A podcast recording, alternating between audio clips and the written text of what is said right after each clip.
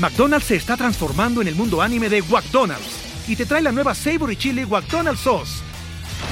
Los mejores sabores se unen en esta legendaria salsa para que tus 10-piece chicken wack papitas y Sprite se conviertan en un meal ultra poderoso.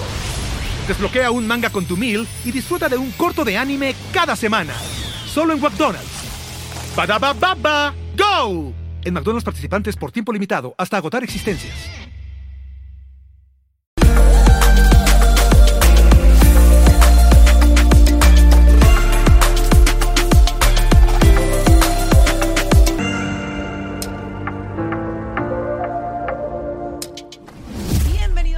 Bajo este techo. Aquí estamos Ralph y yo listos para conversar con ustedes acerca de este podcast que tiene que ver con la paternidad sin manual. Siempre arrancamos diciendo es que tener un hijo no te convierte en padre, así como haberte comprado un violín no te convierte en violinista. Hay tantas herramientas y tantas padres exitosas que nuestra meta es compartir experiencias, hablar con terapeutas, compartir, aprender juntos ese camino a ser un padre que crea una persona adulta capaz de resolver. Y lo más importante, que bajo este techo es un lugar seguro, es un lugar eh, totalmente abierto a, escuchar, a no juzgar, sino sencillamente aprender las herramientas para convertirnos en mejores padres.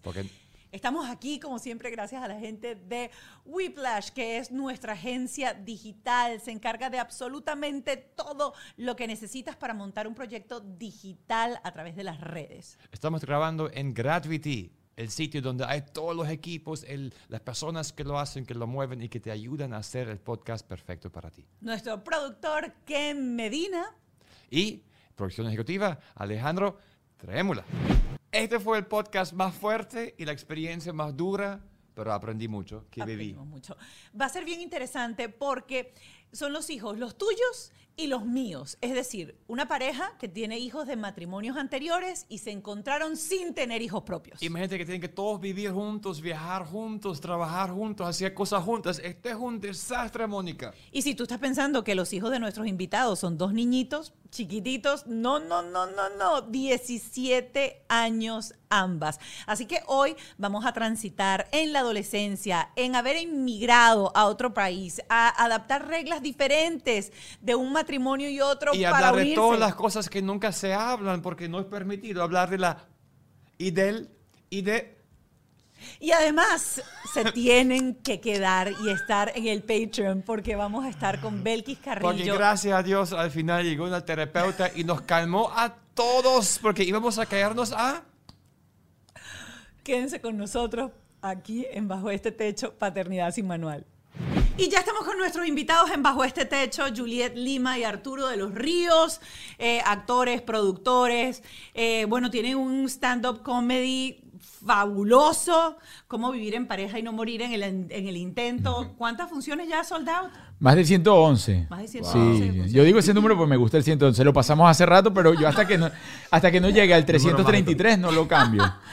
y no hemos llegado al 333. Sí. ¿Lo entendieron, no? Sí, no. No, Mónica hace cortocircuito con esas cosas, yo sé. Eh, bueno, estamos sentados aquí y ellos nos van a dar seguramente una conversa muy jugosa. O sea, lo interesante es que ustedes viajaron con dos niñas. O sea, yo veo ese programa de dos niñas. Ah, sí. Y yo digo, mira, primero quiero aclarar una cosa. quiero aclarar una cosa aquí.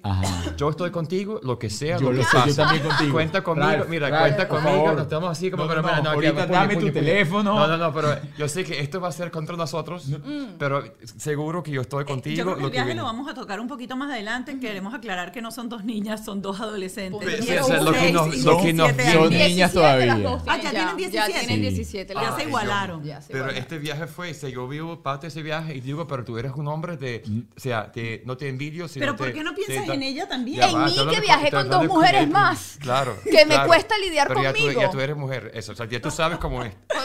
Pues Mira, vamos, vamos a entrar un poquito más adelante, pero yo quiero arrancar. Ahorita te, ahorita te voy a responder todo eso. Pues por el hecho de que por lo general, cuando uno se sienta con parejas, con parejas a hablar de paternidad, siempre son de repente quienes vienen de matrimonios eh, diferentes, de herencias diferentes, son los tuyos, los míos y los nuestros. En el caso de ustedes, son solamente los tuyos y los míos. Nosotros aprendemos rápido Este, hay cosas que no hay que repetir en la vida. O sea, ¿tú crees que un hijo es suficiente y eso no hay que Un hijo es suficiente y a veces es mucho. ¿Cómo es eso? A veces es demasiado. ¿Cómo es El eso? otro lo conversaba con mi hija. Ya, pero arranca, arranca bien, tenemos que estás, estás tan tanta carne. ¿Qué es lo que te más te molesta? ¿Sí? ¿Cuál es el momento que te saca de quicio? El hijo en sí. El momento, el momento en que veo toda la inversión de mi vida parada frente a mí retándome. No, mira, Juliet, Arretándote no. diciendo que, que no O sabes, sea, que como no... confrontándome, como, o sea, Claro. ¿para qué me tuviste? O sea, es que tu el- obligación. Esas Es- son las palabras que te dicen, ¿por qué me tuviste? Sí, sí, mamá, o sea, ¿para qué me tuviste? Tú, fue tu decisión. ¿A cuál- qué edad cuál es tu empezó, res- cuál es tu a qué edad respuesta? empezó Antonella a decir eso? Eh, A los apenas siete años. hablar, ella dijo mamá y después dijo todo ese retadera. No sé, No sé, mi hija siempre fue muy prematura y, y siempre ha sido muy retadora. Y, y eso es desesperante. Y eso se lleva en la sangre. ¿Tú fuiste así? En la de su papá, No, totalmente. no, pero mira, ¿Tú yo, no te veo, yo te veo a ti, tú eres tú, o sea, tú como niña. Vamos a arrancar por ahí.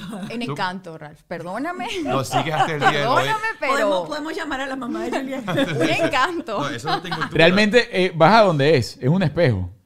es un espejo. Claro, ella le desespera tanto a la hija porque es un espejo, porque eh, Juliet es de aquellas que nunca deja de, o sea, para de hablar, siempre tiene alguna respuesta para algo, así no tenga la razón, y siete días después puede decir, bueno, algo no queda el brazo a torcer, sino que tú te das cuenta, ah, bueno, ya como que lo pensó, ya se dio cuenta que no tenía tanta razón. La hija es Juliet, pero con un procesador más nuevo. Entonces, imagínate, compraste el teléfono más rápido, actualizado. sí, es más rápido. Entonces va mucho más rápido, genera mucho más rápido. Más Entonces ya le apps, molesta, sí. le molesta que venga con más rápido y, con más respuestas y con más cosas. Entonces la cosa es como que imagínate hubiese tenido dos así. Ya que hiciste ese link hacia... Después vamos contigo, Arturito, no te preocupes. Eh, tú como hija, es decir, ¿qué recuerdas tú que sacaba de quicio a tu mamá? ¿Tu mamá alguna vez te dijo, ¿Por qué me tuviste? por qué me tuviste? O sea, Lo que pasa es que en mi casa la dinámica era diferente porque yo tenía dos hermanos mayores que yo, los dos varones, yo era la más chiquita. Entonces, claro, mi mamá era una señora que estaba extremadamente ocupada en tres hijos, ¿entiendes? Ok. Yo estoy concentrada solo en una, entonces es muy angustiante. Mi mamá, Ajá, digamos pero- que un ratico la Pero a veces manejaba pierdes la una. concentración. Pero cuando eran tres, cuando eran tres, tú eres la consentida, tú fuiste la, la niña bella de la casa, porque dos varones mayores, o sea, ¿cómo sí, fue? sí, yo fui Y consentida, Siempre la verdad. consentieron, nunca dijeron, ¿por qué tú, tú, por qué tú tuvimos, por, por qué tuvimos No, una porque hija? de hecho los errores fueron ellos dos. Ellos siempre estaban buscando una niña. Ah. Eso está claro. Mis Lo- dos hermanos llegaron porque- Claro, ellos claro, lo sí, sí, saben, sí, ellos sí. lo saben. Mis Ellos papás saben. realmente siempre me querían era a mí en su vida. Y bueno, llegaron Jonathan, no, llegaron Ibrahim. ¿Eso es, eso es verdad? Pero totalmente. O sea, tus pobres hermanos... O sea, mi hermano por mayor. Jonathan, nació y tenía vestiditos bordados que decían Juliet. Esto yo no estoy inventando Ep- nada. Epa, pero ella repitió el patrón. Ella también le dice a la hija que quería un varón. Yo quería un varón. Y que tenía su cuarto pintado de azul. Le y yo el quería, cuarto de azul yo quería el niño Ricardo y nació Antonella. Yo obligué a mi ginecólogo que me dijera que era varón. Y, Y- pinté el cuarto de azul eléctrico. Sí. Y llegó Antonella Llegó Antonella. Antonella usó interiores hasta los tres años. Pobre niña. ¿Eras una niña retadora, problemática? No. ¿Causabas problema en tu Nunca. casa? No, y es- lo que yo siempre tuve, mi papá pensaba que yo tenía problemas auditivos, pues yo siempre fui gritona. Ok. Siempre iba a ver si esta niña debe ser sorda, pobrecita, hay que llevarla al médico. ¿Y te llevaron al médico? Por eso no, por eso empecé, no. Te llevaron por otra cosa. Por otras tantas cosas. No, pero yo no, yo no, yo no me recuerdo como una niña retadora. Lo que pasa es que también acuerdo que mi crianza era con dos varones más y era más sobrevivir a ellos. Ok. Porque Más que ellos- molestar a mis eran, papás. Eran, eran los fuertes de ahí. Claro, eran- mi hermano del medio me golpeaba que yo me levantaba hasta que me acostaba. Te Entonces, pegaba. Sí, entonces yo Había era violencia so- física. sí, totalmente. El reto venía conmigo. Era ahora. sobrevivencia, no eran tres, que, que se maten si quieren los tres, pero que no hagan bulla, o sea, no. Ya cuando tú tienes tres hijos, Mónica, Y la cara ya, Mónica. ya la cosa Yo no viví eso. En mi casa la cosa era bellísima, todo No, desayunado. obvio, mi papá le decía, ella es una niña, no le puedes pegar, pero eso era patada y confusa desde que nos levantábamos hasta que nos acostábamos. Pero tu niña está lista, tu hija está lista para la sobrevivencia hoy en día. Correcto. Tú estás entrenando con todos esos recuerdos. sí, y claro. estás llevando Sí, sí. a- Sí, sí, claro. O sea, tú Sí. creaste una niña que es lista para lo que sea, espero básicamente. yo, espero yo. ¿Cuánto tiempo tiene ella aquí en Estados Unidos? Cinco años. Cinco Cinco años. ¿Cómo fue la adaptación de Venezuela? Nos caemos a golpe, hay bullying, pasa de todo a Estados Unidos. Aquí no me toques, no me hables, no me mires. No, aquí sigue así, Sí, bullying no, y pasa de fíjate, todo. Su círculo cercano son venezolanos, Son son, venezolanos. colombianos, son gente muy parecida a ella. Pero sí lo intentó cuando la fue como a regañar duro por primera vez y me dijo, voy a llamar al 911. Ok. Ok, vamos a pararlo ahí y vamos a entrar con Arturo Sí. para ir nivelando las dos conversaciones. No, no, no, yo voy aplaudiendo, 911. sí. Tú también has intentado. Claro, por supuesto. 911. Yo llegué y se lo puse también a Juliet. Es que mira, todo, toda esa carga que trajo para la casa. Ajá, pero tú también venías con una carga. No, oye, yo venía echado a perder, sí, claro. Sí, sí, yo venía con Samantha, pero mi hija se porta muy bien. A diferencia. Samantha se claro, bien. Samantha Obvio que es no. ejemplar. Ok. Ah, ¿Es hija de Arturo? Ya va, pero entonces vamos, ya tú como hijo, ¿Cuándo, ¿Cómo era? No. ¿Cuándo eras en No, yo soy hijo único. Ok. Yo sí no tuve el problema de que estaba compartiendo con gente y ya. toda Y la la cosa. gente sí te querían, sí No, querían a mí la gente-. Me amaba mucho. eh, Solo tu mamá, Arturo. Más nadie te quería. Era lo único que No, necesitaba. pero eras hijo único. No- Sí. Normalmente los hijos únicos tienen una manera de crecer súper diferente Claro. a cuando vives con otros hermanos dentro de tu casa, cuando tu mamá tiene que tener atención de tres hijos y es diferente la dinámica. Sí, la verdad, como no lo conocí, no siento No lo que, exacto, que lo hubiese necesitado, ni mucho menos. Yo crecí con mis amigos imaginarios hasta los 23 años y todo iba bien. Todavía esta mañana estaba hablando con... ¿Cómo se llamaban tus amigos imaginarios? no, no les tenía nombre, pero hablaba ¿Por qué constantemente. los abandonaste a los 23 años? No, yo digo a los 23, ah, porque Samantha, a los 21, porque Samantha llegó, entonces ahora mi amiga imaginaria era Samantha. Era Samantha. Sí. No Eh. Y te llevas muy bien con ella, hablas muy con ella, mucho, o sea, conversación con, o sea, hablas. Sí, con Samantha eh, me la llevo muy bien, siempre hemos tenido como una relación de amigos, ¿no? Eh, Y claro. te saca de quicio también ella. Es la- en este momento puedo decir, es la persona que más me puede sacar de quicio. Así Pues, es. ¿Cuándo claro. empezó eso? A sacarme de quicio, Ajá. no, desde que nació, pero... ok, también. Pero, bueno, no era que tú eras tu mejor amiga y que era una niña No, maravillosa y que no, se portaba no, pero ya voy, ya voy. Pero ya va, lo que pasa es que hay una cosa que es cierta. eh, los hijos, ¿por qué te sacan de quicio muy rápido? Porque son, realmente repiten los patrones tuyos que tú reconoces muy rápido y chocas con eso. ¿Cómo, por ejemplo? Bueno, por ejemplo, el, la terquedad es una, el... eh, Samantha es terca, igual que es tú. terca, eh, me, las sé todas y entonces eh, veo en ella mucho de lo que yo tenía eh, de adolescente. Entonces, obviamente, tú como padre no quieres que de repente vaya como que por el, el mismo camino, ¿no? ¿Y fue hija única hasta que tenía qué edad? Bueno, de este lado sigue siendo hija única. No, la mamá pero tiene tiene una hermanastra. Ya tú tener Ah, una hermanastra, hermanastra. y tener una dinámica ya es distinto. ya Sí, no es tan única. Pero cada una, nosotros hemos manejado, cada una sigue siendo hija única en la casa. Sí. O sea, ahí no hay competencia de ningún tipo, ahí no hay un quítate tú, ahí no hay un me llaman más la atención por aquí. Samantha es su hija única consentida, Y se encarga él de malcriada su por hija. él, y Sí. mi hija es mi hija única consentida, malcriada por mí. Eso es un patrón que siempre nos lo preguntan y creo que es clave en lo que ha sido nuestra convivencia. Eh, nosotros marcamos unas reglas claras en relación a eso. Es decir, eh, yo me encargo de lo que es la educación de mi hija y tú te encargas de lo que es la educación de tu o sea, hija. ustedes no se meten, no No, opinan. No. yo puedo decirle algo a Juliet sobre Antonella. Y si ella me pregunta a mí también, obviamente. Ajá, pero ¿qué pasa si Antonella te saca el quicio? Porque ella no... No, me lo Ah, saca, no, pero... Sí, sí, pero son O sea, por ejemplo, Samantha nunca se va a enfrentar a mí. Nunca lo ha hecho. Jamás. Ok. Jamás me ha faltado el respeto. Antonella con Arturo tienen una relación diferente, son más amigos. Pero Antonella nunca Porque se va a levantar y va a decir, ¿no? voy a fastidiar a Arturo. Nunca. Creo- Ella va a decir, voy a fastidiar a mi mamá. Y Creo- Samantha me dice a mí, ¿quieres ver cómo saco de quicio a mi papá? O sea, Sí. cada una tiene su objetivo muy claro. Creo que es por onda de caracteres también. Sí. O sea, Juliet no, eh, yo llevo mucho más la fiesta en paz, como quien dice. Entonces, claro, Antonella es obstinada. O sea, es la mamá. En chiquita. Es obstinada, obstinada mal, mal. Obstinada que se levanta, que yo le digo, cuidado, me muerdes. Entonces, claro, yo siempre busco también variarle un poco ese estado de ánimo. Le digo, mira, no, la gente no es obstinada, la gente se ríe. ¿Cuántos años tienes tú conviviendo con Antonella? Conviviendo, conviviendo, cinco años aquí en esta, Aquí. lo, lo que llevamos en Estados Unidos, en Cinco años, Venezuela. desde los 12 para acá. De los 12 para acá, exactamente. ¿Y En al inicio cómo fue cuando arrancó eso diciendo, ahora vamos a vivir todos juntos? Mira, fue tan rápido que al principio lo vimos como una vacación. Nosotros ya habíamos experimentado lo que era ciertamente Vacaciones, viajar juntos, sí. vacaciones cada vez las alargábamos más, una vacación no sé de 15 días, pero no es lo mismo, obviamente, mudarte a otro país. Porque cuando te mudas, se mudan con las dos. Sí. Bueno, nos mudamos, nos vinimos con las dos. Samantha se devolvió al mes A terminar sus estudios. a allá. terminar el sexto grado en Venezuela y se vino apenas terminó a los seis meses. O sea, ella estuvo como cinco meses eh, de retraso en ese primer periodo. Pero el armar la casa, el- la mudanza como Claro, tal, estábamos los cabeza, cuatro claro. juntos. Sí, Claro. estábamos los cuatro. Ok, hasta ese entonces no habían vivido los cuatro juntos. No. Y normalmente, en el 80% de los casos, cuando vienen los tuyos y los míos, este, siempre al final se quedan como que los tuyos de la, o sea, los míos de la mamá y los tuyos del papá siempre están con la otra mamá y comparten los fines de semana, comparten las vacaciones, Eso debe ser bellísimo. pero no comparten la vida entera. Cuando pasó eso, ¿ok? ¿Qué sintieron, o por lo menos qué sentiste tú como mamá, que ya tenías esa, esa relación eh, un poco áspera de repente, por decirlo así, con Antonella, decir, tengo una niña más en casa, que no es mi hija, aunque la puedas querer, amar y lo que tú quieras. Este, ¿Qué, qué sentiste? O sea, ¿qué fue ese reto que tú dijiste, bueno, ¿y ahora cómo hago con dos adolescentes en mi casa? Que una es mía y que la otra es un cristal que uno no sabe si la puede tocar, si no la puede tocar, si le puedo decir, no le puedo decir, porque tiene otra mamá y basta que otra mamá vea que hay otra mamá en una relación para que uno se vuelva más cuaimo todavía. Claro. Mira, yo creo que al principio primero siempre lo hemos manejado bien relajado. O sea, yo la verdad nunca me senté a pensar, va a pasar esto, va a pasar aquello. Siempre lo vi, además, Antonella y Samantha siempre han sido muy amiguitas. Entonces siempre lo vi más bien como que mi hija no va a emigrar sola, va a tener una compañera. Y así fue, fue, ha sido un acompañamiento. Como te digo, yo, o sea, por ejemplo, Samantha puede dejar algo aquí. Yo nunca voy a tener un tiquitique con Samantha de recoge O tú esto. no le dices, No, eso no existe. Yo le puedo decir, Sammy, recoge eso. Si ¿Y ella si va no y lo hace, recoge? si no lo recoges, Arturo, eso hay que quitarlo de aquí. Él verá si lo quita él o le dice a su hija que lo quite. Ese es su problema. Ok. Pero nunca hay un Uy, qué control. No, con la mía no, con la mía sí. Pero qué Pero con control. Samantha jamás. ¿Por qué no lo haces? Pero si ella no está... Porque un No, no, no, ¿cómo que no? Si él no está, ¿qué haces? Me No, llama, me manda un mensaje. Mira, ma- Samantha tiene las botellitas de hace una no, semana. ya va, ya va, No, ya va. tenemos un chat.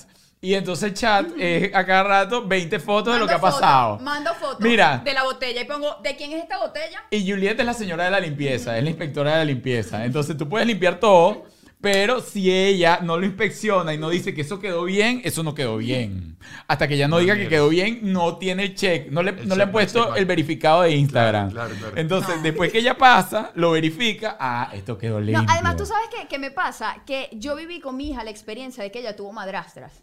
Y yo viví desde este punto de mamá lo que no me gustaba de esas madrastras. Como Ok, mamá. pero vivió Me- fines me- de semana. Metiéndose, ya va, ya va. Pero escúchame eso. Pero metiéndose. O sea, la madrastra que se claro. mete, y- que opina, sí, que dice, sí, que tiene que sí, hacer. de las que te crían la hija. ¿Cómo es eso? Que decir, mira, ¿Qué tú opina? esto, lo otro. Por ejemplo, no- fíjate no una vez, esto, a-. Antonella, a Antonella Samantha una vez le dio por tener las uñas como larguitas. Ok. Y. Arturo odiaba que ella tuviera las uñas largas.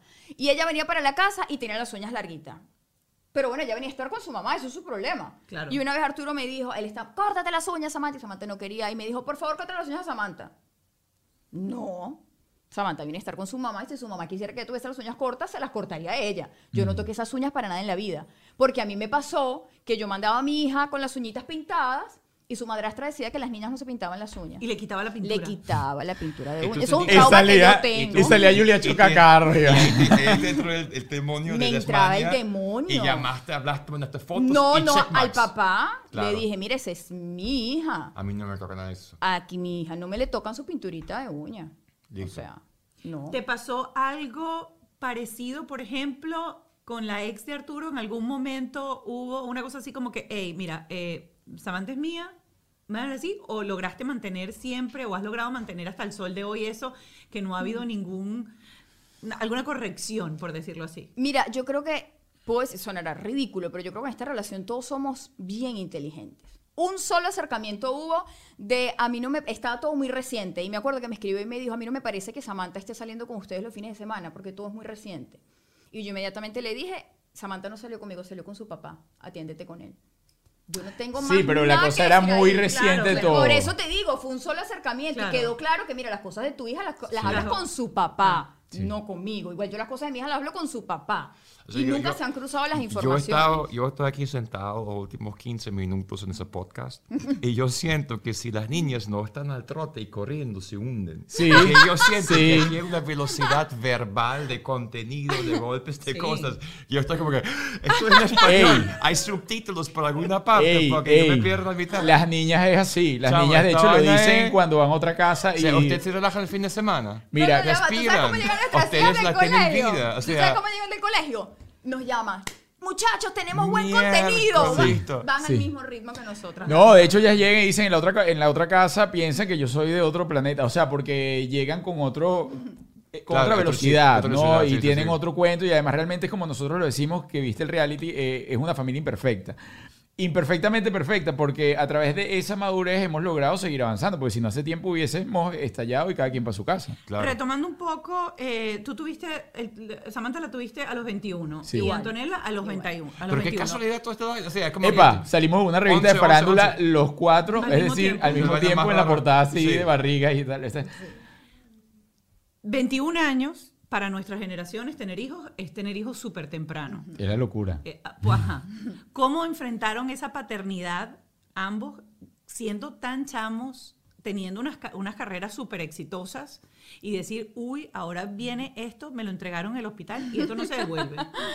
Mira, yo creo que primero me pasó que yo me veo hacia atrás. Yo a los 21 años yo creí que yo era una persona grande.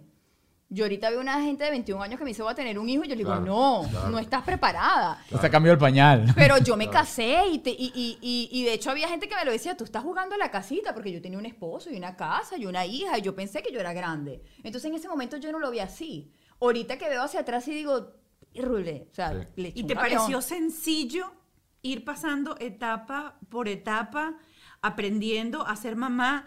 ¿Repetías patrones de tu casa? ¿Eras de las personas que eh, busca de repente herramientas para, eh, tengo este problema ahora con mi hija o este, o este reto, porque no lo llamemos problema, este reto, no lo sé resolver, no quiero aplicar la correa como aplicaba mi mamá, no quiero aplicar el váyase para la esquina y no me mire? Claro, tu mamá estaba ayudando. O sea, ¿quién ayudó? 21 años, no tenía ni idea. Mi- mis papás estaban súper presentes. Súper de hecho, metidos. yo me divorcio cuando Antonella tiene dos añitos y yo me llevo a mis papás a vivir conmigo. O sea, mis papás me, me ayudaron durante todo este tiempo a la crianza de Antonella. hija con tus padres. De hecho, lo que más le ha pegado a Antonella realmente del proceso de emigrar es que ella había, se había acostumbrado a un hogar, o sea, el hogar para ella era los abuelos y la mamá.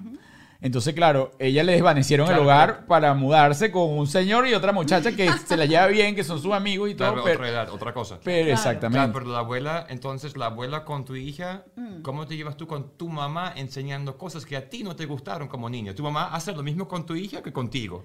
Y tú dijiste, no, mamá, esto no, que- conmigo. lo- Porque No, es así. Lo que pasa es que mi, o sea, cuando yo, cuando yo estuve en la casa, yo soy la mamá y punto. Con tu Claro, mamá pero tú también. eres- tú con en la tu época mamá que también. tú tuviste Antonella, estabas en plena carrera. Sí. Trabajabas muchísimo. Sabemos que los actores trabajan desde las 6 de la mañana hasta quién sabe qué hora. Al final, nuestros hijos pasan más tiempo con la persona que los cuida, ya sea la nani, la abuela, la que sea. Y cuando llegas tú tienes que recoger otra vez ese mecate Claro. porque la abuela, Claro, la aunque abuela haya sido muy rígida contigo, No, ella se no, transforma es la en malcriada, los deja en pasta más- cuando la recoge. Entonces, 100%. ¿cómo fue ese proceso tuyo? Igual tú, Arturo. Y más que querían hijas, porque tu mamá quería una hija y ahora tenía otra hija que no es ni de ella y que le puedes consentir toda la vida. Sí, ellos, ellos tienen un lema y mi papá siempre me lo ha dicho. Cuando a veces les digo, oye, no me la pongan tan malcriada, mi papá me dice, yo ya crié. Esa es mi nieta y me la voy a disfrutar. Y punto. Entonces ellos hacen cosas con ella muy distintas a contigo. Totalmente. Por Sí, ejemplo, es que el tema de la- fueron, los unos abuelos padres- es diferente. fueron unos abuelos súper malcriados. De hecho, hace poco estuvimos juntos en Cancún y es una semana donde Antonella se echa a perder. O sea, se pone chiquita otra vez, malcriada, pero bueno, la dejo. ¿Qué, qué podemos hacer? Porque le dan todo, le ayudan con todo. Cla- no, claro, no Pero ¿cuáles son esas cosas que tú dices, mira, mis padres hicieron eso, yo no lo voy a repetir? Oye, no sé, porque la verdad sí tengo muchas conductas aprendidas. Este, sí soy de las mamás, a lo mejor no está bien que lo diga en este país, sí soy de la que aflojé la mano, la verdad, lo digo Con responsabilidad y la muchacha también está grande. Sí, ¿sabes? tiene un ojo, tiene un ojo caído por, Sí, por pero- ¿Cuál es el momento? O sea, ¿cuál es el momento que Li- Linda Blair adentro dice, Mónica le llama así, cuando te llega la... y dice que ya pasaste, ya es momento de... Es un reflejo, ¿no? Es un reflejo que pasa Sí. cuando no te escucha. Uy, ahorita Uy. es complicado porque está tan grande. Por ejemplo, en estos días yo le decía, hija, es el momento de callarte. Y ella me decía, pero es que te tienes que calmar. Y yo le decía, Antonella, cállate. Y me decía, te tienes que calmar. ¿Y desde cuándo acá tú eres terapeuta? ¡Cállate Y aléjate de mí. Porque sí, me empieza a dar un vaporón que, que, Claro, que- claro. que no es divertido. Que solo Y puede el momento- activar ella. Y es el momento que antes tú decías chacapum. O sea, ¿cuál es el momento que dices, o sea, en Alemania no hay pan, panfleta? ¿Cómo No, se llama eso? no, chancleta. Chancleta. Chancleta, no les, no les pegan nunca. Ni No. con la correa, ni con la chancleta, ni con la mano, ni les pegan un pellizco. No, mi amor. Ok. Ah. Porque yo sí vengo de una falta, casa pero donde no mi mamá pellizcaba, pero o sea, una cosa, y lo peor era que como ella no corría detrás de ti, ni era una mamá que gritaba, ni Te nada me de eso, quedas ahí. No, no, No, no, no, la ella te dejaba. Hasta que tú te acercabas por cualquier otro motivo y Y ahí... pum. Te lo tenía acumulado. Sí, a mi hermano sí lo agarraba porque a mi, a mi hermano le dieron, espérate, a mi hermano le daban con la correa y lo metieron en la ducha una vez y todo, así como para que Agua fría. agua. La Agarré agua prometimos, fría. prometimos a la mamá que no vamos a contar esa parte, pero ya pasó. Pero ya el muchacho sano. Ya No, yo a Antonella pasó. la baña. Yo me acuerdo, y una vez fue una psicóloga y me dijo, si tú tienes una hija extrema, toma medidas extremas. Y para no Venezuela. golpearla, sí, Claro, para no golpearla, porque hay que provocar. Yo, bueno, sí, soy iracunda. Yo la metí a bañar con agua fría. Tú A ti te, una- daban- a ti te E dieron, te dieron Mm, sí, correa, sí, paleta. sí. Cuando eres insoportable, Eh, cuando eres rebelde, cuando te contradecías, cuando... Sí, de niña sí me daban. ah, tú dices esto, en, ¿cuál es el límite? Dice que hasta aquí llegamos, es el momento de no me hables o afuera. O sea, cuál está bajo mi techo, no se hace. ¿Con Antonella? Sí. ¿Cuál es el no? El límite. Óyeme, Esto- no hay Este, límite. me- este empezó a meter todo ahí. No hay, esto no hay límite. voy- voy- voy- No hay límite porque lo que pasa es que tú estás. lo- es dependiendo de los tiempos. Porque eh, si te vas un tiempo atrás, sí hay límite. Pero tiene 17 años. O sea, te estás enfrentando con la etapa del adolescente que cree que es un adulto. Claro, pero, Pero ¿cuál es el cambian los límites, es decir, ¿qué es Cambian eso- los límites. ¿Qué es eso que no es negociable ahorita, en este momento, por ejemplo, en la casa de ustedes? Bueno, ahorita hay un tema. Ahorita Antonella tiene novio. Ok. Whiplash, más que una agencia, un equipo de trabajo integral. Mira, que eso es súper difícil de conseguir hoy en día. Me ayudaron a crear el nombre, el concepto del podcast, la imagen, el branding, las animaciones. ¿Y tú sabes lo que significa tener todo eso en un solo chat de WhatsApp? El proceso es súper cool. Tú, es así, mira, tú tienes una idea, ¿verdad? Una idea de un negocio o de repente quieres renovar la idea de tu negocio que ya está andando. Entonces, ellos se ponen a estudiar tus objetivos, tus metas, tu audiencia, que es lo más importante, y crean tu marca desde cero. No pierdas más tiempo buscando. Ellos son el equipo que necesitas para crecer. Síguelos, arroba wplash en Instagram, donde siempre están dejando datos. Y en whiplash.com para agendar tu llamada con ellos. ¿Sabías que Gravity es el estudio perfecto para aquellos que se dedican a enseñar o dictar cursos o talleres? ¿Sí? Así que si tú quieres presentar un proyecto educativo de calidad de manera profesional y privada, este es el mejor lugar porque cuentan con todos los equipos de alto nivel. Además, aquí nadie cela las ideas. Nosotros somos personas que pensamos en el ambiente, pensamos en el medio ambiente, nos interesa cuidar del medio ambiente. Por eso somos embajadores de una joyería que se llama Jason Hyde, que utiliza solamente materiales reciclados. Todos los puntos de color de nuestra joyería son plástico reciclado de los océanos. Y nos gustan, o sea, son bonitos, se usan, hay muchos modelos muy distintos para cada ropa, para cada cosa. Así que Además sacaron una línea de lentes que con cada cinco botellas de plástico hacen el marco de los lentes y el cristal es biodegradable. Ya lo sabes, no time to waste, Jason Hyde. Si tú estás preocupado porque viste que tu bebé que nació con las orejitas de repente pegaditas normales o nació con las orejitas paraditas y quieres ayudarlo a que no tenga el bullying en el colegio de que le digan, tiene oreja de dumbo, vas a salir volando, agárrate que si viene un viento sales corriendo. Bueno, quiero presentarte este producto que yo encontré en la web después de mucha investigación. Se llama Autostick. Son unos eh, adhesivos de silicón que van colocados aquí en la orejita, lo pegas de la parte de atrás y si tu bebé lo empieza a utilizar desde muy temprano, este cartílago que es muy flexible puede tener corrección. Si eres adulto y quieres corregirlo, pues también lo puedes usar porque son correctores cosméticos. Así que revísalo, autostick.com. Todas sus Primera amigas, vez. sí, todas sus amigas se van de viaje con sus novios. Es la única estúpida que no la dejan irse de viaje Que no tiene historia. que no tiene historia que contarles. Bueno, mi amor, es la estúpida que no tiene historia. Cuenta la historia de que tu mamá no te dejó crear historias porque no vas. No vas. va, todos los amigos van. ¿A Todas sus amigas, ¿A según ella, se van de viaje con sus novios. ¿A dónde van? A la pues, playa, por ahí. O sea, van a construir historias. De ella de todo el día me manda fotos de sus, de sus amigas con sus novios. Me manda fotos las niñitas en Nueva York, las niñitas en Orlando, las, niña- las niñitas en Colorado. Todas sus amigas. Y ella no va. Ella no No, tiene ella no historia va. con su novio. Ella no va. Ok, bajo... Porque- ¿Qué argumento? ¿Cuál es el argumento? Ella, ella es la historia de novios en la casa. Ok, ¿Y por qué no va? Porque ella no va a irse Por- de viaje con su novio. ¿Por qué no? Porque tiene 17 años. Sí, pues está chiquita. y hay O sea, que cumplir ciertas reglas. A los 17 años ya cuando tenía yo hija. le diga, cuando yo no le diga recoge eso, ahí yo puedo decir ella está madura, ella puede viajar sola. Pero mientras yo le tenga que decir lo que ella tiene que hacer y mientras yo la mantenga, ella no puede decidir a O sea, dónde no va. es la edad, es la conducta. Correcto. Claro, es la madurez. Sí. 18 años no importa No, nada. no. Mira, no. Juliet, ayer, se- ayer ju- justamente Pero discutimos ¿sabes que eso. a los 18 años también es libre de decidir si quiere tener No, actividad si yo la mantengo. no, ah, lo no, que es que lo puedes decidir a los 13. A los los 13, 13 puedes ok, decidir. perfecto. Lo que no puedes es irse de vacaciones. Exacto. Todo O sea, sí decidir lo que puede quiera. hacer. Ah, es que eso tú Porque no lo puedes puede evitar. controlar. Eso tú no lo puedes Epa, ayer lo discutimos, porque yo le dije, Juliet, tú no le vas a dar permiso, porque, claro, echándole broma, ¿no? Entonces, claro, eso se me puede voltear porque ella dice que es porque no es eh, tu hija, porque tu hija no la dejas, porque se ha ¿Tú a tu hija la dejas? ¿Tiene No, novio? no, pero ya va, un momentico, no tiene, ella está chiquita y De hecho, es cinco meses mayor que la mía. Tiene la misma Está ella está ya. chiquita y entonces, pero ya va, hay, hay varios puntos en el tema de Antonella que no los voy a rescatar así, pero es que el muchacho no es que un muchacho que llegó de ir para allá, él tiene cinco años yendo para la casa, o sea, es otro ¿Lo cuento. conocen? Claro. ¿Y es amigo? Claro, era de los primeros amigos que tuvo aquí ¿Y cuando qué llegó. día viaja con y no puede porque no recoge el vaso? Está bien. No, Porque pero no ese tiene punto, la madurez. no, si tú no te sabes va. cuidar sola, ¿cómo Eh, te vas a ir de viaje con un novio? Ese punto No, está no, bien. esto es entenderlo. Mi amor, no. No, porque no recoge vaso, porque no tiene la madurez de, ¿De? de, eh, estar sola en la casa. Por ejemplo, Antonella y Samantha Ajá, están en la sexo. casa. Hablas de sexo. Óyeme, no, no, vale, no, no. es que eso tú no la puedes cuidar. ¿Qué Yo no la sexo? cuido de ¿Ustedes sexo. hablaron de sexo con ellos? De que la, Claro. cla- no. Claro, ¿cómo que no vamos a hablar de sexo Obvio, con le ella? estoy hablando sarcásticamente. ¿Pero qué hablar cuando hablaron de sexo? Bueno, Bueno, le, di- le, di- le dije, no, le dije, por ejemplo, mi amor, tienes que saber cosas. píldoras y listo. Claro. Listo, No, no, no, de todo, No, mi no. amor, no te creas la mentirita, solo la puntica, no te la creas, eso no existe, eso no tiene punto. Claro. Con esa palabra. Con- Así le tal cual. claro. Epa, ya va, Así y una vez a Samantha le estaba hablando, me preguntó No. qué era el beso negro Ajá. y yo tuve que irle con un cuento chino. No, que es que aquí a los morenos le chino.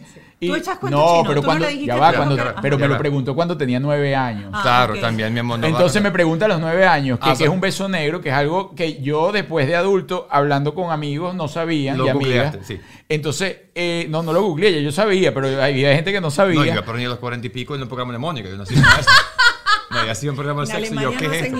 Yo soy lento, ajá, pero Bueno, mira, el hecho es que ahorita tú no le puedes caer cuentos chinos porque hay demasiada información. Correcto. Entonces eso fue lo que le pasó. Llegó al colegio y obviamente le dieron toda la información del mundo sobre lo que era el beso negro a los nueve ¿En años. el colegio? Claro, bueno, Los los amigos. con, eh, Claro, con con teléfono, teléfono, internet y toda la cosa, le habrán mostrado ahí, bueno, Ah, que sa- en sacaron. YouPorn en, en pleno Claro. el beso negro aquí. Ok, fíjate que yo, a mí no me a mí no me extraña, espérate, a mí no me extraña que Juliet haya sido así y le haya dicho así de claro y raspado Ajá. cómo son las cosas. Ahora, tú compartes obviamente con la mamá, Sí. ¿ok? Este, me imagino, no sé si la mamá, como ella es niña, haya tenido ese acercamiento y le haya hablado a Samantha de cómo es la cosa, pero tú como papá, cuando te tocó ese momento, que no es tu hijo varón, que tiene y vuela sí. papagayo y todo eso, sino que es la niña, que los papás supuestamente son súper celosos, que esto, que lo otro, que te tocó ya desde los nueve años decir, wow, si a los nueve ya, ya está preguntando qué es el beso negro, A cómo me 12, siento, y le explico enfermedades de transmisión sexual, embarazo, eh, eh, abuso sexual y todos los temas que tienen que ver con, con el sexo, que aquí en este país es una cosa loca. Sí, hay que hacerlo. Yo lo hice llegando acá. Antes no había tenido una conversación tan seria, pero buscaba, era un, a ver, era eh, una conversación un poco incómoda más cuando tiene 12 años, ¿no? Y es lo que tú dices, del papá con la niña y toda la cosa. Claro. Pero recuerdo, me proponía cada vez que estábamos solos, que la estaba llevando, no sé, al colegio, al carro, empezaba a tocar los temas. Ella le quedará como de loco, ¿no? Tocaba los temas de las drogas, tocaba los temas de, de los abusos sexuales, de lo que pasa aquí, o sea, por ejemplo, el respeto al espacio físico, que no te dejes tocar, te tienen que respetar. Esto necesita una madurez, esto no es malo, sino que tú cuando te sientas preparada para, es que tú puedes dar ese paso de tener relaciones sexuales. Le explicaba las drogas, todas las drogas, o sea, no es que, no, que, la- por decirte, la marihuana, la- no, todas las drogas, ahorita hay drogas que, que tú ni ves, le decía Samantha, y tú puedes llegar a una fiesta y a los 13 años tú no sabes ni qué tienes y te drogaron, entonces tú no puedes Claro, aceptar porque tú estás tragos. diciendo por experiencia. Mira, hay que O sea, saber de todo. Claro, o pero sea, mi pregunta es, o sea, el rollo que tengo yo es cómo, o sea, mi niño, ¿por qué, Nosotros, ¿por qué pone el dedo No, a mí? porque- Ya, porque déjame quería que tú lo dijeras. Nosotros ¿Qué siempre nos hemos yo? sentado a hablar. Yo nunca he probado ninguna droga. Yo ¿ok? no quiero discutir ese tema ahorita en el programa tuyo. Porque me puse una cámara así. Y una vez nos sentamos y dijimos, Ah, mira, habla de él, habla de ellos. No, Pero tú no. dijiste, tú dijiste, mira, mira niña, yo probé marihuana, eso es malo. Yo las pepas no lo probé, no lo toqué. O sea, tú dijiste, aquí está la información Pero es que, O sea, pero ¿qué contaste? fíjate, no, no, no, yo hablé en general. Porque acuérdate que el papá siempre tiene que ser como el ejemplo. O sea, por más que... él- Claro, pero ¿qué haces tú en el día de mañana que tu hija dice, mamá, no voy de viaje, pero, o sea, voy a voy, voy a drogarme, me voy a... Me pro- lo No, probé. no creo que te vaya a decir el día que se vaya a drogar, pero día yo siguiente digo, llega a la casa. Sí, pero por ejemplo, un día me comentó que había probado eh, Vape. vape. ¿Qué es eso? Vape, el cigarrillo Ah, el vape. electrónico. Ok, vape. Sí. Ajá. ¿Y qué hacen? No, le digo, ¿te gustó? Porque lo probaste. No, no me gustó, Claro. pero sí lo probé, o sea, lo conversamos. Pero la verdad es que en la casa nadie fuma, nadie toma, entonces es como, eh, no quiere decir que ellas no lo vayan a hacer si lo quieren Claro. hacer, pero digamos que no es un tema que realmente nos, nos Yo- alarme tanto. Lo ideal para mí como padres es ponérselo lo más claro posible como Y para que no le agarre por sorpresa. Igual, nunca van a dejar de hacerlo porque tú se lo digas. Eso tiene que ser un proceso de conciencia de cada uno. ¿Viste? No, me parece interesante. Los pero- riesgos, los riesgos más grandes de este país son las drogas. ¿Y Sí. qué más? O sea, ¿qué te preocupa de, de sus hijas en este país? ¿Cuál es el miedo que tienen más grande en ese momento? Porque el viaje todavía, yo estoy como agarrando el viaje. No es por la droga, ya hablaron. Sexo no les importa, o sea, no importa, pero pasó. Pero no recogió el vaso, por eso no va de viaje. No, es la que no, madurez. no, es que tú lo estás entendiendo como el tema del vaso, no es un vaso. No, no, es la madurez. Pero ¿qué es madurez? O sea, no voy a pelear por Madurez ella. es saber cuidar de ti misma, madurez es que yo no no te tenga eso. que decir limpia la casa, o sea, tú eres, tú eres un ser humano que Ah. quiere tener una casa limpia, eso es que estás madurez. diciendo, Pero fíjate, hay gente que llega a la enseñando. madurez y se casa y nunca aprende a limpiar la casa porque no son gente ordenada y Pero que son limpia. cochinos. ¿Por qué estás Mío. tirando Claro. Yo no, No, quiero criar una hija Yo cochina. estoy, yo estoy, ah, no es era conmigo. Ah, ok, yo estoy limpiando. O sea, yo limpio la cocina. Yo Porque me parece un poco Mm. difícil de comprender que tengas la libertad, y de aquí voy a poner el ejemplo de mi mamá. Mi mamá hizo que yo me casara la primera vez porque ya yo había tenido relaciones sexuales y mi mamá no me dejó ir a Disney. Y por eso yo me caso la primera vez porque me dijo, si te quieres ir a Disney con tu novio, me haces el favor y te casas. Y yo es lo mismo, es lo caso. mismo, es una, es una cosa cultural. Es cultural. Porque yo soy alemán y yo digo, ya va, pero sexo para mí es como que, ajá, droga, ajá, pero el viaje, ¿cuál es lo que puede pasar mal en el viaje? Explícame. No, es la libertad. Es que ella se sienta con la libertad. De tú para ganar libertades tienes que tener responsabilidades. Tú no puedes solo en la vida tener derechos sin tener deberes. En la vida la adultez es tener derechos y deberes. Ok. Sí. Entonces, si tú quieres tener derechos, tienes que tener deberes. ¿Qué están haciendo hoy en día? 17 años, terminan high school, ¿qué van a hacer esos niños? ¿Dónde van? Buena pregunta. A Antonella le queda un año, Samantha está por salir de la universidad y ya está eh, buscando la universidad en la que va a estudiar, va a ¿Qué estudiar área? diseño. ¿Qué- qué- diseño. Diseño. y ya me amenazó. Porque ¿Con Samantha habló conmigo, me dijo, Juliet, este, yo sé que tú te estás esperando otra cosa, yo lo lamento muchísimo, pero yo estoy muy cómoda en esta casa. Yo voy a estudiar la universidad aquí en Miami. Ah, se va a quedar en Así En lo Florida, dije yo, claro, pero mi linda, con, con tantas, papi. con tantas opciones que tienes en la vida, mi gorda, piénsatelo. fuera? Pero claro. ¿Por qué? Y quiero que la mía también se vaya, que se independice, que nos vengan a visitar en las vacaciones y lloremos porque se van. Esto yo lo quiero vivir. Qué cómico. Extrañarla. Yo o sea, quiero tú eres vivir una en eso. un millón. Es una en un millón, pero es de Oh, mentira. yo voy a llorar. Mi hija me dice, vas a es llorar. de mentira. Sí, si no la deja ir el fin de semana. Claro, no quiere que vaya de viaje. no porque no se lo gana, Sí, amigo, no porque, no son Perdóname, Antonella, es no seas ridículo. Antonella, que no mira. papá, llévatela. Perdóname, eso fíjate. no es porque yo voy a llorar. Pero Antonella dice mañana, llorar. mamá, me decidí, voy a estudiar arte en, en, en Nueva York. Voy a estudiar Quiere diseño. estudiar en Nueva York. Le digo, mi Lo amor, me gustaría que estudiaras en una ciudad más amigable, pero es tu decisión. Claro. ¿Y qué va a hacer en ese momento? Bueno, nada, ayudarla a hacer la maleta, lloraré un día, pero créeme que yo voy a estar bien. Pero no puedo ir de viaje, ¿cómo voy a ir para allá? Si se mantiene sola, sí. Mantenerse solo como... que no Independiente económicamente. Que genera dinero. Claro. Que ni dinero. Claro. Ella tiene que generar dinero para irse a estudiar. Claro, A Nueva York. claro, tiene que trabajar, claro. Tiene Porque que ella me dice, mamá, quiero que me compres un apartamento en Nueva York. No, Ah, mi bueno, no, vida. claro, eso no- eso no se va a Eso no va a hacer. pasar. Claro, es complicado. Tampoco le dices recoge No, ni que lo pudiera. Lo que o pasa sea- es que Juliet tiene también el, el tema de la crianza, para ella fue así tal cual. O sea, ella eh, empezó a generar dinero para la casa. Entonces ella tiene ese O chip sea, yo lo también que tengo, de que... yo me, o sea, mi primer Ajá. carro me lo pagué yo, mi primer apartamento me lo pagué yo. O sea, ya no tiene la onda de que el papá te ayudó para tal cosa, ¿no? ¿Y tú? Entonces, no, yo sí lo tengo, pero me he dado cuenta, o sea, yo sí viví lo otro, o sea, yo sí viví Bueno, que, hijo único. que no hacía nada, que la universidad, enfócate en esto, te compró el carro, toda la cosa. Esto es suave. Sí, suave, exacto, suave, suave. Y entonces, entonces Pero este, salía- salieron bien, o sea, Es que salió bien. Me decían el suave. salió Hace mucho tiempo. sí, sí, el suave, panita suave. Claro, no, yo sé. Yo la llevaba todo así y entonces, pero ¿qué sucedió? Me doy cuenta también con Juliet que hay que, y en esta época hay que tener un equilibrio porque, a ver, el mundo va tan rápido que si tú le das todo al chamo, va a llegar un momento que no Claro. se hace nada tampoco y entonces en el momento que le toque hacer algo no va a saber qué hacer. Claro. ¿Qué admiras tú De Juliet. como mamá? ¿Qué aprendiste? Mira, eh, bueno, justamente este equilibrio que ella está dando en relación al viaje eh, es una parte clave porque es un punto de vista totalmente diferente al que yo lo podía ver. Ella es la dura, tú eres la suave, la mano suave en la relación. Yo soy mucho, eres- no, claro, yo soy mucho más suave, o sea, mucho más relajado en otro tipo de cosas dentro de la casa con las chamas. O sea, por ejemplo, hacen una fiesta y yo no le paro, porque yo viví eso, ella no lo vivió. O sea, yo viví que hagan fiesta en mi casa y que hasta las, están hasta las 5 de la mañana, prefiero que estén en mi casa hasta las 5 de la mañana porque yo lo viví. Ellas están hasta la 1 y empiezan, ya que ahí esta gente, están ensuciando el piso.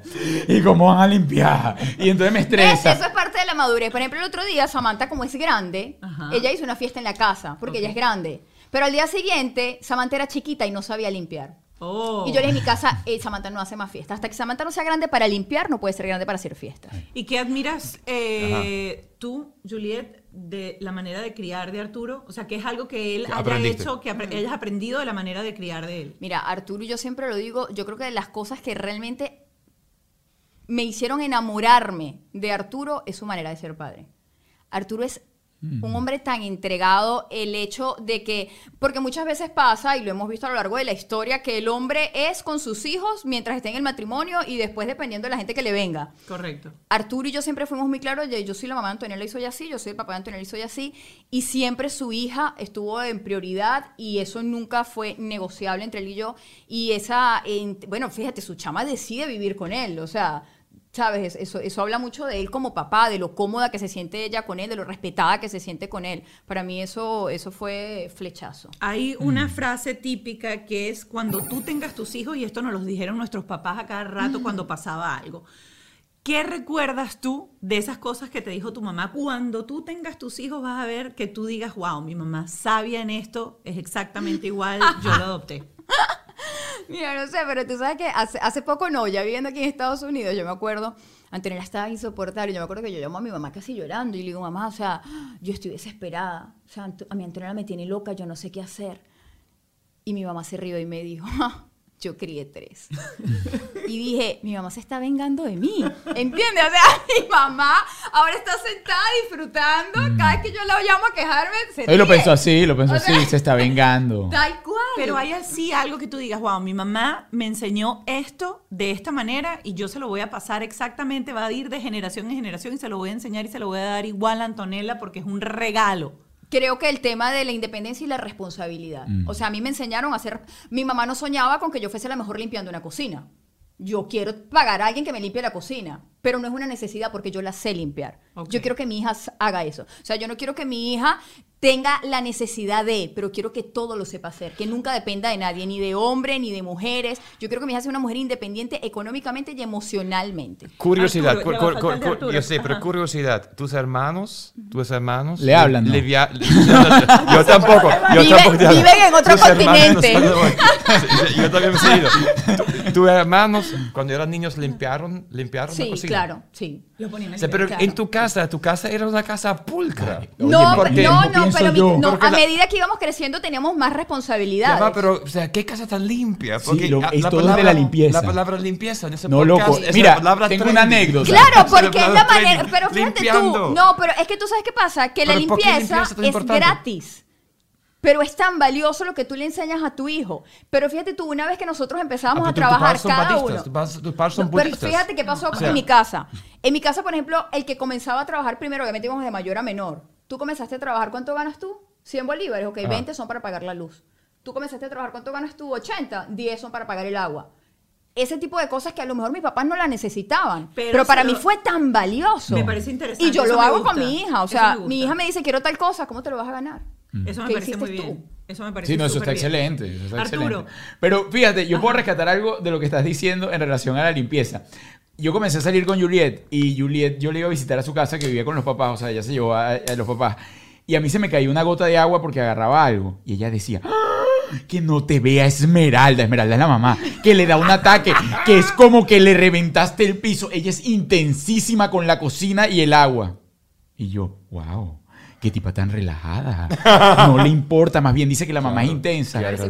Ahora está Esmeralda en la casa. Claro, Ahora claro. Se le cae el hielo en la- se le ca- oye, se le cae un hielo en el piso y eso es como que se perdió la cocina. Pero ¿por qué si se puede volver a limpiar? O sea, por ejemplo, Claro, yo, pero No. ¿quién lo va a limpiar? yo tengo, ya va, fíjate, yo tengo, No, no, no, claro, no, pero no hacer, no yo hacer el drama. Yo, sé, pero solamente digo esto. Arranca tú, arranca tú, no tengo nada que decir, yo tengo una infancia parecida. Ok, arranca. Así que yo me fui a Alemania porque mi mamá era obsesiva mi mamá se llama Uta.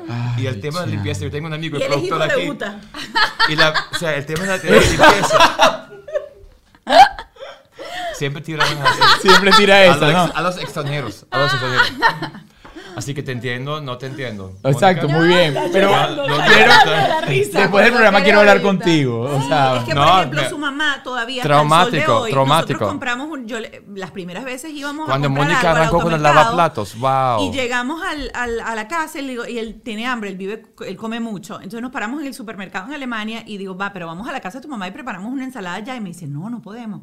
Y yo le digo, ¿cómo que no podemos? Vas a la casa, Tú no agarras, agarras un bol, pones la lechuga que viene ya lavada, le echas aceite Imposible, llega. no. Imposible, no se puede ensuciar. ¿Cómo es posible que tú no Se puedas va a comerte arruinar una la- el ensalada viaje. en O sea, casa si de yo tu cocino mamá en la porque casa de se mi mamá- ensucia la casa? Se echa a perder el viaje. El viaje. No se puede. O sea, no, no, no. se ella- puede solamente no comer- puedes comer. tomarse el vaso de leche con la crema y la que ella saca a la hora de la cosa, pero esa cocina está pulcro. como si nadie la utilizara Nueva. nunca. A mí No, me no gustaría se que usa. mi casa estuviese como en un catálogo. Pero ahí voy a entrar yo a lo que Claro, digo. pero como O sea, niño no pudiste comer ahí. O sea, el, el dilema mío fue que no pude comer. No en pudiste mi- disfrutar la cocina Claro. pulcra. No, no Ah, no, Yo lo que le enseño a mi hijo es No que se cocinar. cae el hielo porque abres la nevera y se te cayó un hielo. Claro. Bueno, lo recoges y lo Claro. limpias.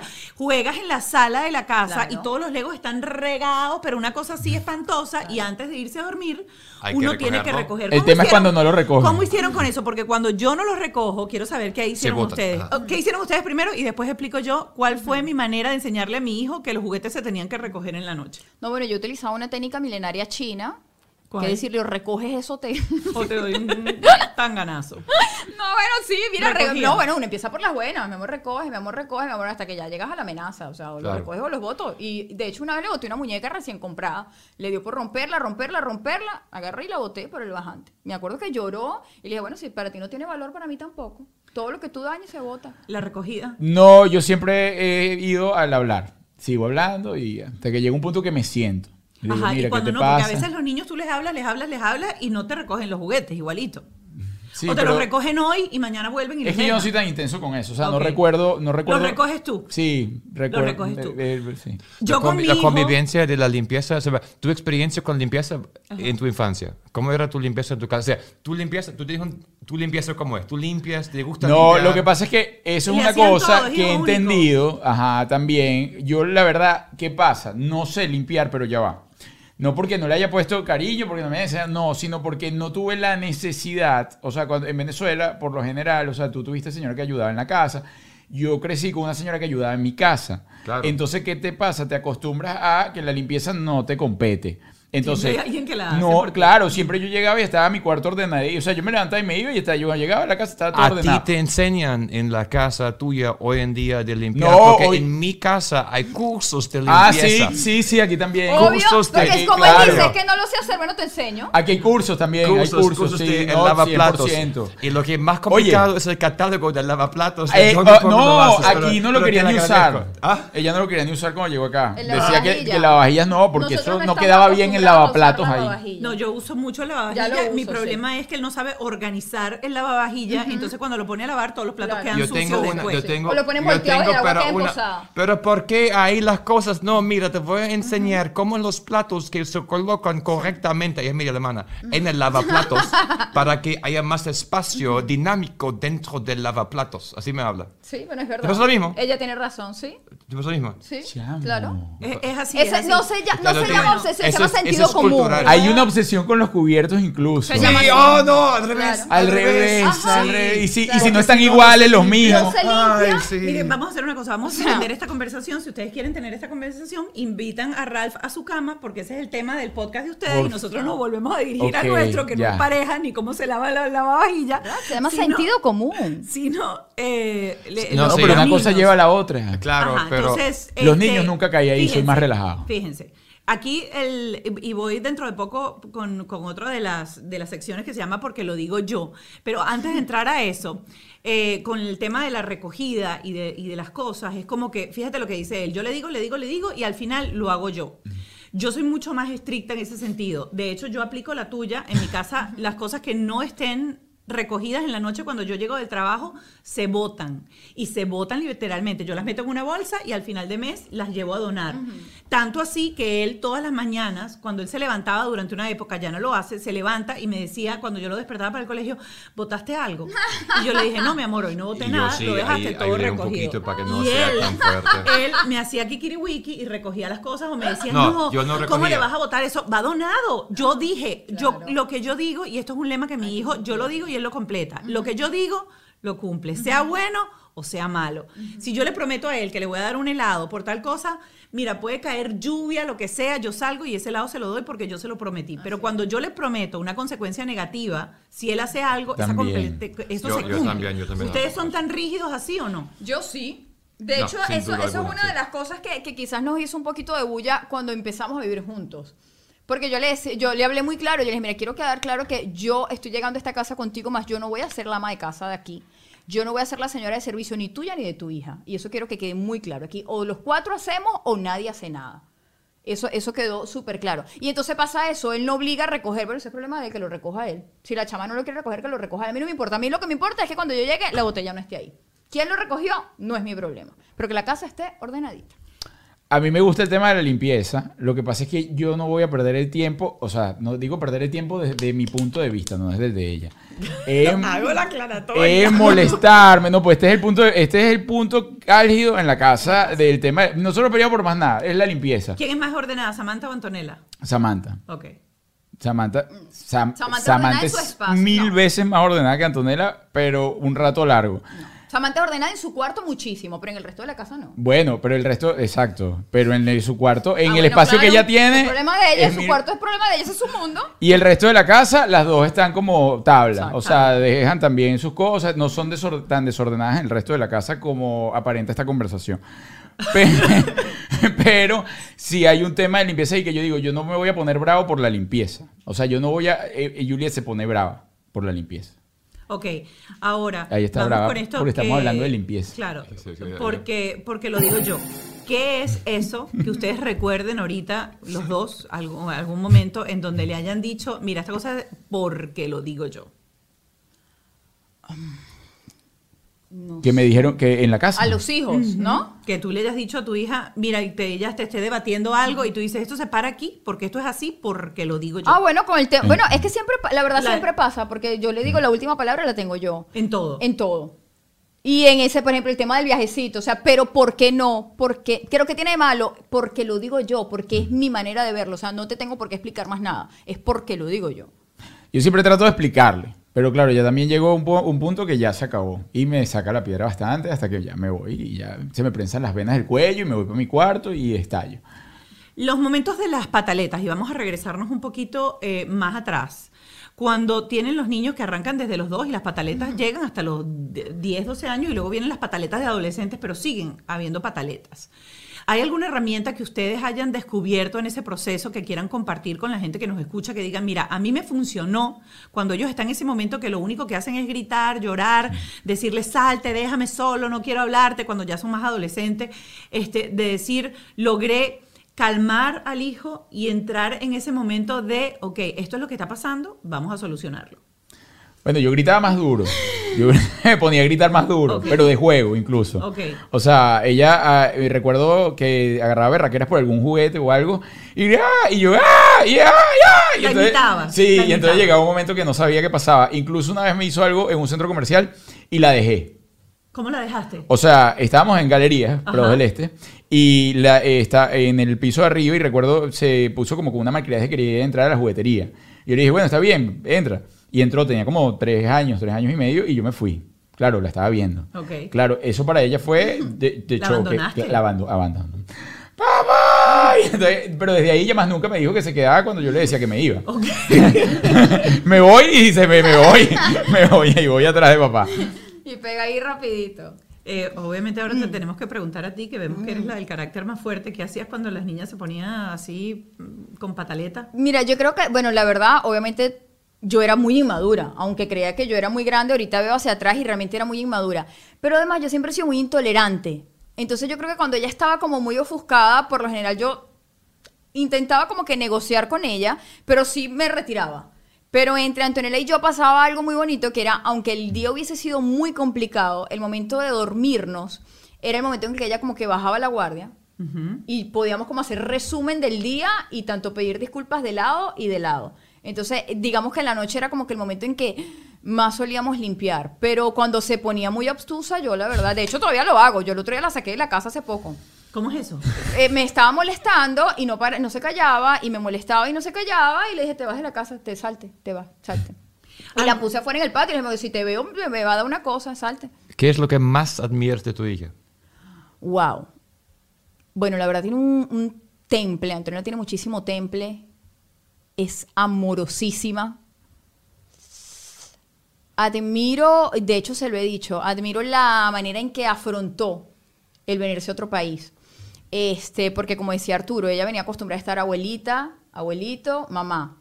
Y de repente se ve en otro país donde, si bien en su colegio, pues digamos que le enseñaban inglés por un colegio bilingüe, yo digo, Dios mío, esta niña llegó aquí a los 13 años a entrar a un colegio donde además en su colegio ella era como tú sabes, la fabulosa, y de repente llegó a un colegio donde es una gotica en el mar. Y afrontarlo de una manera tan increíble, las notas de Antonella, gracias a Dios, siempre han sido increíbles. Es ex- excelente estudiante, no tenemos ni idea dónde lo sacó, pero es un excelente estudiante. Admiro su determinación para hacer las cosas, es muy perseverante. ¿Y qué más eh, extrañarías si se va a Nueva York a estudiar? Ahí su esencia, su presencia, su amor, su, estar en la casa. Las peleas día-noche. No, la pelea no la extraño. Ah, pero, pero el estar, es una niña muy amorosa y está en la casa y, y el estar con ella a mí, a mí- es como yo le digo, para mí tú eres dos niñas. Tú eres la niña que no soporto y eres esa niña amorosa con la que me encanta estar, con la que me encanta hablar, que me hace reír muchísimo porque además es súper pispireta y, y echa unos cuentos maravillosos. Esa niña yo la amo con locura, pero está la otra con la que le digo, hija, no te aguanto. Arturo, ¿tú? ¿Qué más admiras de tu hija? Su sentido del humor. Me encanta el sentido del humor de Samantha. Porque Eh, hace chistes, chalequea, vaina. Sí, y la verdad lleva todo muy también como relajado. O sea, pocas veces va a Samantha que realmente se estrese por algo, que te diga, eh, no sé, que estoy mal o no. eh, se levanta eh, ya con, con- con buen sentido del humor. O sea, maneja muy bien ese tema del humor. Y hay algo que admiro de ella, sin embargo, sé que tiene, tiene un límite que es ese tan relajada que llega hasta el abuso. O sea, soy tan relajada que no me importa hacer nada porque soy, o sea, no, no sé, como que no va a tener consecuencias porque me río y, ya. Entonces sé que eso puede llegar un momento que, que pasa la frontera. Yo tengo otra pregunta y aquí ustedes deciden qué quieren compartir y qué no quieren compartir. Este, viendo el, el video este, el reality que sacaron de la Ruta 66, eh, salió en las redes en donde a las dos hijas las criticaron muchísimo porque ellas dijeron, eh, ay, qué fastidio, este viaje a mí no me gusta, o sea, esta broma la deberían hacer ustedes y no nosotros, esto no es un viaje para nosotros. Y lo hablaron públicamente. Y voy a lanzar ese, com- voy a enlazar ese comentario con el hecho de que ellas son dos hijas de figuras públicas. Y eh, los niños son muy crueles a veces, escuchan conversaciones de los padres. Eh, unas relaciones de ustedes dos, o sea, o exparejas, pues son un poquito más, este, digamos, amari no sé, están más sobre el tapete por, por, porque dan más noticia, dan más de comer, no sé cómo decirlo para que no suene, eh, porque no estoy juzgando en lo absoluto. Sí, sí, sí. Pero me parece complicado porque cuando tú tienes un hijo de otra relación y eres una persona normal y corriente y entras en una nueva relación, es como construir un mundo dentro de otra burbujita y nadie se mete. Pero cuando eres figura pública y eres figura pública de gente importante, siempre hay la crítica, siempre hay esto. ¿Cómo han manejado eso con las niñas? Y sobre todo con, mira, que es que esta tiene un hijo con este, con este, con esta, y qué pasó. Y, y hay muchos comentarios. Mientras más crecen, más escuchan los comentarios que se han gestado en las otras casas. Mira, eh, primero siempre, siempre, por lo menos en, a- a- en Antonella, siempre he estado muy expuesta. Porque como tú dices, del otro lado se hace mucha bulla. En algún momento yo intenté evitarlo diciéndole no contestes, no respondas. Pero llega un momento que se te escapa de las manos, porque además ella desde tu verdad te dice, ese es mi papá y nadie me va a callar y yo lo quiero defender. Entonces llega un momento que tú dices, bueno, es un individuo, por mucho que es tu hija y que tú quieras que siga ciertos patrones, es un individuo y eso no lo puedo determinar. Y todavía lo hace, todavía se pone de piqui piqui en las redes sociales. Cuando lanza- lanzamos el, el reality, les dijimos, tienen que estar preparadas porque las va a ver mucha más gente y a veces, eh, obvio, es un reality, pero digamos que en edición quizás al editor se antojó en que tú ibas a ser la más necia del día y se agarró justo de esos puntos. Y tienen que estar preparadas para la gente que las va a criticar y para la gente que las va a amar. Por ejemplo, hay gente que les parece gracioso, adultos, que de repente yo subo una foto de nosotros cuatro y la gente cree que para hacerme una gracia a mí, me digan, tú eres más bonita que la otra. A mí no me da risa, no me parece gracioso, no, no me hace empatía con esa otra persona. Pero claro, cuando te vas a la foto de Arturo, está la que dice, tu hija es más bonita que la de Juliet. Eso a la gente le puede parecer que es empatía, pero creo que ellas lo han manejado súper bien. Nunca ha habido como una competencia, más bien hasta a veces hasta nos reímos. Mira lo que me puso fulanita, qué niña tan estúpida. Creo Más que ellas crecieron con eso y como nosotros no le damos peso, Sí, también sí. resulta como tú ves los problemas, ¿no? Sí, sí, sí. nosotros en la casa no le damos peso a nada de eso ni a los comentarios, lo vemos como algo ajeno, yo creo que ellas lo han tomado así como observadoras, más no se involucran en los comentarios, o sea, ellas no son las que me llegan, ay, que me dolió esto, no. Lo dejan allí y fluye. ¿Y recuerdan algún momento en donde hayan tenido que trabajar ese tema porque la relación exparejas, dinámica, haya generado conflicto y ruido? Porque cierto que uno, si el 80% siempre es bueno, siempre hay momentos en donde se complica la cosa. Este, cuando uno termina con una pareja, uno tiene que ser muy maduro para estar en paz y flat, para no mandar mensajes incorrectos a tu hijo por toda la frustración que uno haya tenido por ese, e- esa ruptura anterior. Yo no siento que sea algo, algo sencillo. No, por- sobre todo porque tú, tú obviamente asumes la posición de padre, pero no puedes olvidar que tú eres mujer y que eres humana y que también estás sintiendo cosas. Claro. Y que a mí me pasó cuando mi hija estaba muy chiquita y, y también yo era muy chiquita. Yo tenía 23 años cuando me divorcié. O sea, o algún momento dijiste no vas a ver más a tu papá. jamás en mi vida, jamás en mi vida. Yo Cuando su recuerdo, papá empezó a salir con otra, dijiste que no Jamás, salga jamás, con la otra y con jamás, su no, papá. jamás en mi vida. He tenido, obviamente, pareja. Claro, de hecho yo critico a las mujeres cuando dicen a mí no me gusta la novia de su papá. Tío, usted tiene que gustar la novia de su papá. De hecho, ahorita que Antonio es más grande y me ha llegado a decir, no, es que a mí no me gusta que salga con fulana. Le digo, a ti no te tiene que gustar, respeta a tu papá. Mientras haya respeto, yo creo que eso es importantísimo. Jamás en mi vida se me pasó por la mente, de- de hecho, en los momentos en los que yo no lo podía ver porque sentía rabia o qué sé yo, la entregaba a mi papá o la buscaba directamente al colegio, pero jamás en mi vida me pasó por la cabeza. Yo soy una enamorada de mi papá. Yo estoy perdidamente enamorada de mi papá desde la primera vez que lo vi. Y siempre he pensado que si a mí alguien me hubiese intentado separar de mi papá, hubiese sido mi peor enemigo. Correcto. Desde el mismo momento que yo decidí separarme del papá de Antonella, yo decidí que iba a respetar esa relación. Obviamente ahorita de grande nos damos la libertad de hablar de otras cosas, que quizá en su momento no le hablé, porque ella misma me lo pregunta. Pero siempre le he dicho, tú tienes una mamá y un papá, y los dos tenemos cosas buenas y cosas malas. Y yo quiero que de los dos agarres las cosas buenas y aprendas a respetar las cosas malas, porque tú no vas a cambiar a nadie. Bueno, esta conversación se ha puesto súper buena. No se despeguen, nos vamos a ir al Patreon. Si Y vamos quieres a saber hablar qué más vamos a de la hablar en el limpieza, Patreon, creo. Pégate ahí. Si te pasa eso en tu casa, véate el Patreon. Además, vamos a estar con nuestra psicóloga Belkis Carrillo, que también va a estar acompañándonos en esta parte.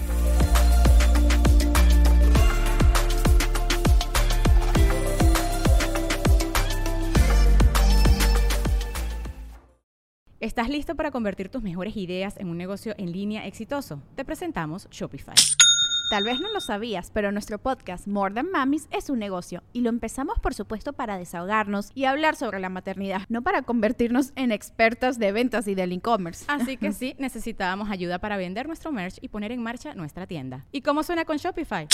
Llegó otra venta. Shopify es la plataforma de comercio que está revolucionando millones de negocios en todo el mundo. Ya seas un emprendedor desde tu casa o desde donde sea, Shopify es la única herramienta que necesitas para iniciar, administrar y hacer crecer tu negocio sin dificultades. Con Shopify puedo gestionar pedidos, envíos y pagos desde cualquier lugar, brindándote toda la información y estadísticas de tus ventas al detalle. Regístrate para un periodo de prueba con tan solo un dólar al mes en shopify.com barra sonoro, todo en minúsculas. Ve a shopify.com barra sonoro para llevar tu negocio al siguiente nivel. Shopify.com barra sonoro. Hey guys, it is Ryan. I'm not sure if you know this about me, but I'm a bit of a fun fanatic when I can. I like to work, but I like fun too. It's a thing. And now the truth is out there. I can tell you about my favorite place to have fun. Chumba Casino. They have hundreds of social casino style games to choose from with new games released each week. You can play for free anytime, anywhere. And each day brings a new chance to collect daily bonuses. So join me in the fun. Sign up now at chumbacasino.com. No purchase necessary. Group. Void were prohibited by law. See terms and conditions. 18 plus. Purchase new wiper blades from O'Reilly Auto Parts today and we'll install them for free. See better and drive safer with O'Reilly Auto Parts. oh, oh, oh O'Reilly Auto Parts.